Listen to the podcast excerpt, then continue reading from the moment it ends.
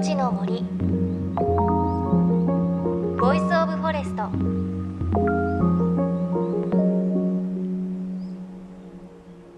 おはようございます。高橋万里恵です。JFN38 局を結んでお送りします。命の森 Voice of Forest。この番組は森の頂上プロジェクトをはじめ全国に広がる植林活動や自然保護の取り組みにスポットを当てるプログラムです。各分野の森の賢人たちの声に耳を傾け森と共存する生き方を考えていきます。さあ8月23日は二十四節気の初暑暑さが止み初秋の涼しさが漂う頃とされています。どうでしょうか？今年のあの猛烈な暑さ皆さんの地域落ち着いてきたでしょうか？東京はちょっと落ち着いた日もあったんですがそれでもやっぱり暑い日がね続いていますね。そんな中我が家で育てているトウモロコシが日差しをいっぱい浴びてぐんぐんと伸びています。ちょうどこの番組でも1ヶ月ぐらい前にお伝えした時は私の肩の高さくらいだったんですがもうあの家にいると分単位秒単位で伸びてるんじゃないかぐらい大きくなっていて今はもう私の背は優に超えて2メートル以上大きくなっています。で小さいトウモロコシの実ができたのでこれが大きくなるのすごく楽しみだなと思っています。だいたい9月から10月には収穫できるということなのでまたね大きくなったらお伝えしたいと思います。さあ今日は東北宮城県東松島市で完成が近づく東松島の森の学校のレポートを先週からお届けしていますがその続きです。津波で大きな被害を受け小学校も被災した東松島野ビル地区に森をそのまま学びの場とする学校を作るこのプロジェクト。地域の方々やボランティアによって定期的に森は手入れされさらに交流を深める楽しい催しも行われています。今日はそんな様子もお伝えしていきます。命の森 Voice of Forest。今日も最後までお付き合いください。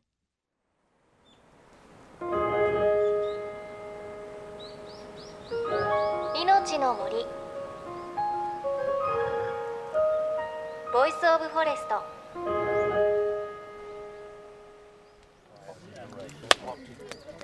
えっと今日のお酒のおつまみはクラッカーにハムとチーズを切ってのせたものです。鹿肉のソーセージです。ニコルさんレシピのあの日本では鹿ほとんどいます。あの取っても捨てられてしまっているんですね。でそれを、まあ、こうして利用すれば、まあ、美味しく食べられると。いい色命の森 Voice of Forest 焚き火の音パチパチと分かりましたか？いい音ですよね。そして鹿肉のソーセージという名前出てきましたがこれニコルさんレシピということでねぜひ食べてみたいです。さて作家で環境活動家 CW ニコルさんが代表を務めるアファンの森と東松島市が取り組む東松島森の学校。ここでは2年後の開校へ向け森の整備が定期的に行われています。今年の初夏にも森が手入れされ地元の方ボランティアの方が森の健康を維持するための笹刈りに汗を流しました。そして仕事の後は森の学校のシンボルツリードラゴンというツリーハウスのもとに集まったんです。そして開かれたのがバーツリードラゴン。森の中の一夜限りのバーです。みんなで焚き火を囲んでお酒や美味しいごちそうを食べて語り合ったりニコルさんはほろ酔いで歌い出したりしていました。地元のお母さんたちもたくさんいてそれぞれ自慢の手料理を持ち寄り参加者に振る舞っていました。ただこのお母さんたちそしてそのお子さんも多くはあの震災と津波を経験しています。今もその時のショックは心のどこかに影を落としているんです。まあ、あの実際水には本人使ってなかったんですけどもその教室の窓から浸水してくるのをずっと見てたらしいですね。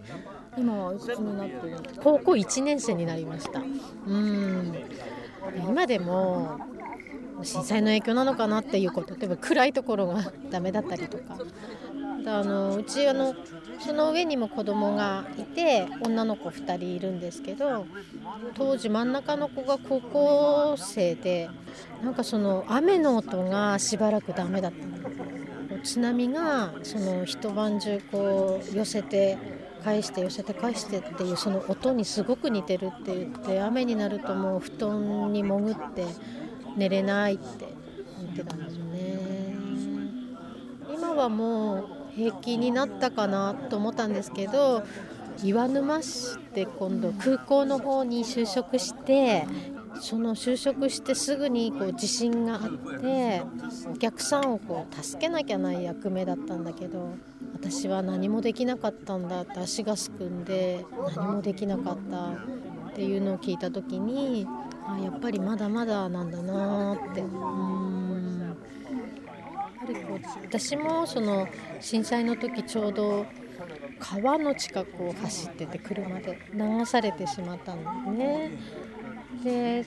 結局泳いで渡り歩いたっていう感じだったので川の風が強くて波立ってるのがダメですね今でもやっぱりツリーハウスの中でこう話してくださったのは月の木和子さん。3人のお子さんともともと伸びる地区で暮らしていました。震災後は内陸側の大和へ転居。森の学校にお子さんが通うことはないんですが子どもたちの育ったふるさとのために森の整備を手伝っているそうです。森の学校に賛同する親御さんたちは子どもたちとふるさとのびるの将来のために学校づくりに協力を続けています。もう一方山田真理さんのお話です。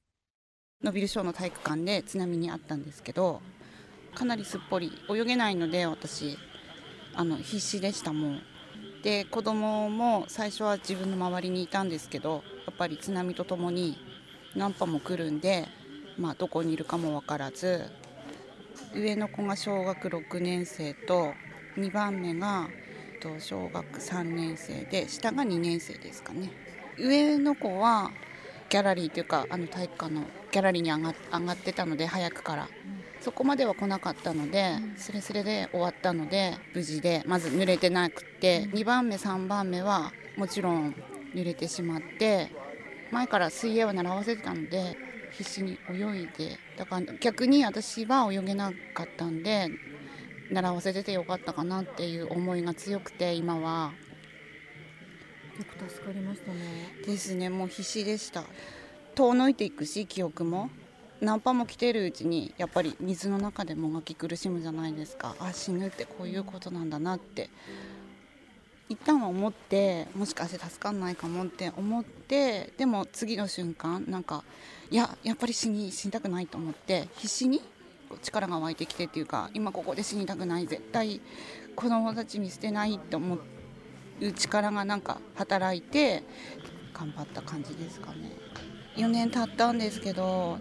まだやっぱり心のどこかで忘れられないっていうか鮮明に覚えてるんでちょっとまだ辛いっていうのがあってうん。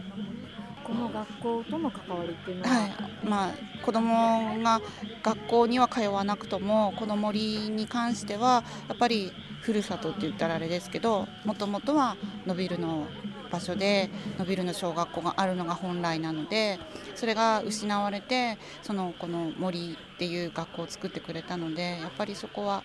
心の癒しって言ったら変ですけど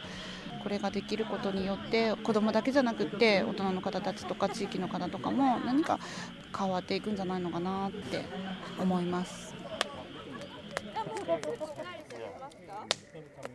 夜の森で静かに聞こえるさまざまな音焚き火の明かりの中お母さんたちは自分の体験や思いを素直に話してくださいました森の中だからこそ心を静かにこういう話ができるのかもしれません。CW ニコルさんのお話です。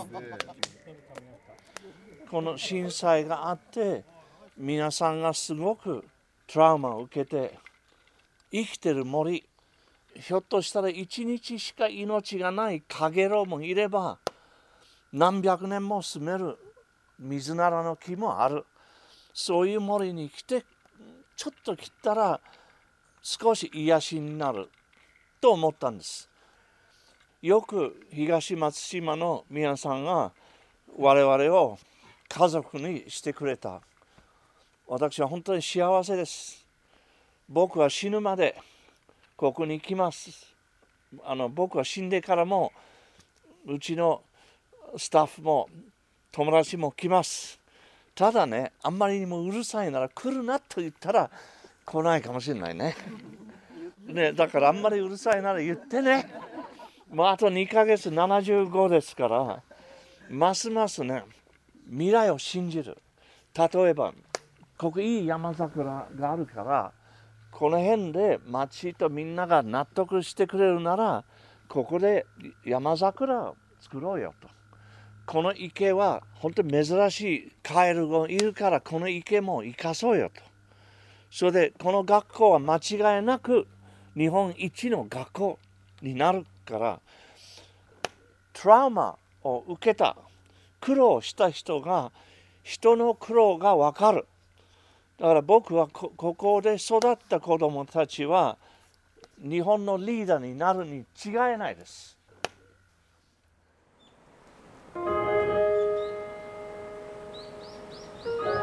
命の森Voice of Forest。命の森 Voice of Forest。今朝は東松島市の森の学校についてご紹介しました。ニコルさんね最後におっしゃってました。この学校は間違いなく日本一の学校になる。すごくね力強い言葉ですよね。でこのツリーハウスで行われた一夜限りのバーはニコルさんではなく地元のお母さんたちが私たちのツリーハウスでこういうことをしたいと声を上げて実現したものだそうです。自分たちで作り守る森という思いがね伝わってきますよね。で夜の森闇の中でぼんやりと焚き火の明かりに照らされるツリーハウス。でその周りで語り合う人たち想像しただけで本当に素敵な空間ですよね。でニコルさんなんですけれどそのツリーハウスで一人でバーボンなんかを傾けて時折ねちょっと上を向いてイギリスの歌を口ずさんでいたそうなんですがそれがねまた絵になりますよね想像しただけでね。なんかそこをこう周りの方が見て絵になるねって写真を撮っていたりしたそうです。いやぜひね参加したかったなと思います。さあそして番組ではあなたの身近な森についてメッセージお待ちしています。メッセージは番組ウェブサイトからお寄せください。さあ来週ですがまだね残暑が厳しいですからこんなお話です。東北の猟師マタギに伝わる怖いお話お届けします。命の森 Voice of Forest。お相手は高橋万里恵でした。命の森の森。